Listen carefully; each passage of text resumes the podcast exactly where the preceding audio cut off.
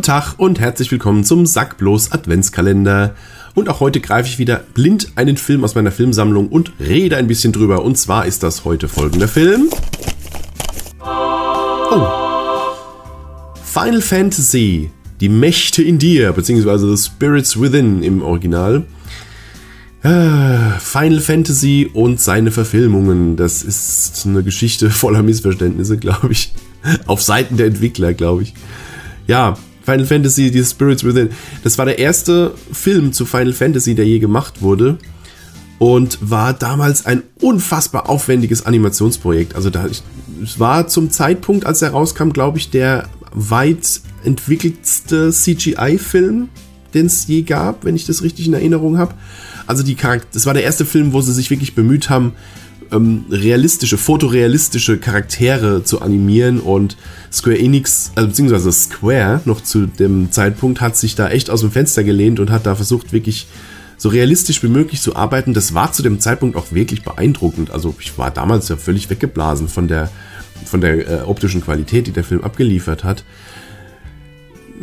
wie immer, wenn Filme, die viel auf CGI setzen, beziehungsweise auf 100 zu 100 Prozent in dem Fall, ähm, wenn die ein bisschen altern, dann, ja, irgendwann rieselt halt schon so ein bisschen, dann platzt so ein bisschen der Putz ab. Und wenn man den heute guckt, das sieht immer noch gut aus, aber das ist, das CGI ist schon deutlich gealtert. Und wenn man sieht, was, was heute so CGI-mäßig möglich ist, ähm, ist es schon, ist es schon ganz schön gealtert, gerade wenn man bedenkt, dass äh, Square Enix, Square damals, ähm, noch gedacht hat, ja, mit diesen, mit diesen digitalen Schauspielern, die wir da jetzt haben, das wird die Schauspielerei revolutionieren. In Zukunft wird es digitale Schauspieler geben, die man dann quasi ähm, engagieren kann, genau wie echte Schauspieler und so weiter.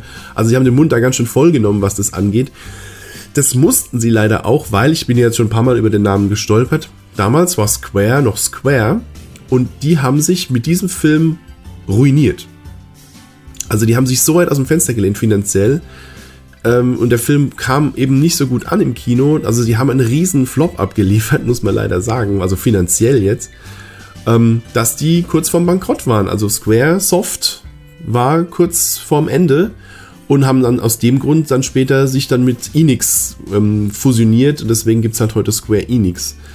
Und ja, also mit dem Film haben sie sich echt ganz schön in die Nesseln gesetzt zu, ja, man kann sagen, nicht zu Unrecht, aber ja, zum Teil würde ich sagen, es ist ein Film, der ist seltsam. Ich finde ihn okay für einen generischen, nee, nicht generischen, aber wenn es einfach nur ein Science-Fiction-Film wäre, würde ich sagen, ja, ist nett. Ja, es geht ja um dieses, äh, die Erde ist zerstört, es gab eine Invasion von außerirdischen Phantomen, also so transparente Alien-Viecher die halt ähm, fast die komplette Erde ausgelöscht haben und einen Trupp von Wissenschaftlern, angeführt von Aki Ross, eine Wissenschaftlerin, ähm, und ihrem Mentor, weiß ich genau, Doktorvater, keine Ahnung, ähm, Dr. Sid, ja, kein Final Fantasy Titel ohne Sid im, äh, im Gepäck.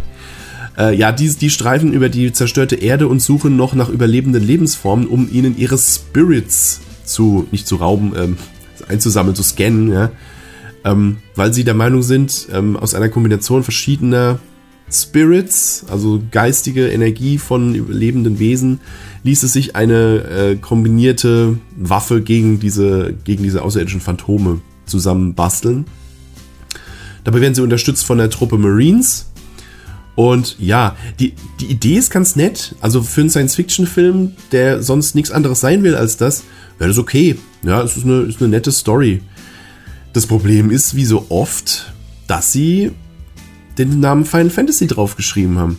Und wenn ich an Final Fantasy denke, auch wenn Final Fantasy alles sein kann, von knuddeliger Fantasy, wie im Fall Final Fantasy 9, bis hin zu äh, komplett Science Fiction wie bei Teil 10 oder so, äh, nicht 10, 13 oder von mir aus auch Teil 8, ähm, also die, die Reichweite an Stilen und ähm, Stilrichtungen und ob das jetzt mehr in Richtung äh, mehr in Richtung Fantasy oder mehr in Richtung Science Fiction geht, variiert ja innerhalb von den Final Fantasies ziemlich stark.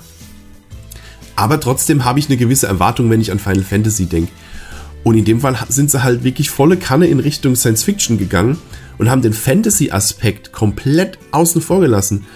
Also, wenn ich an Final Fantasy denke, dann denke ich an so Klischeesachen wie ich möchte einen Hauptcharakter, der ein Schwert hat. Oder ich möchte so ein paar von den Monstern wiedererkennen, die da vorkommen. Ich möchte Chocobos sehen. Ich möchte vielleicht einen Ifrit oder einen Tonberry oder so wiederkehrende Charaktere. Da reicht es nicht, dass eine der Hauptfiguren Sid heißt. Das sind so.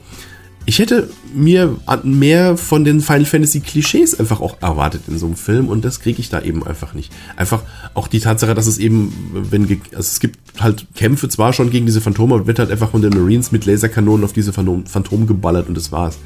Also von einem Final Fantasy Film erwarte ich halt auch so ein bisschen mehr Fantasy noch und das kriege ich hier nicht.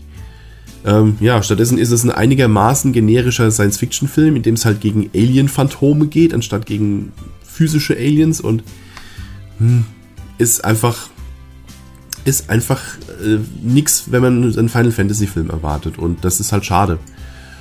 Aber ja, abgesehen davon, dass der als Final Fantasy Film nicht, nicht sehr viel taugt, würde ich sagen, den kann man sich ruhig mal angucken, wenn man mit etwas in die Jahre gekommenem CGI äh, kein Problem hat. Äh, und dann kann man sich den durchaus mal angucken als Science Fiction Film, wenn man da Lust drauf hat.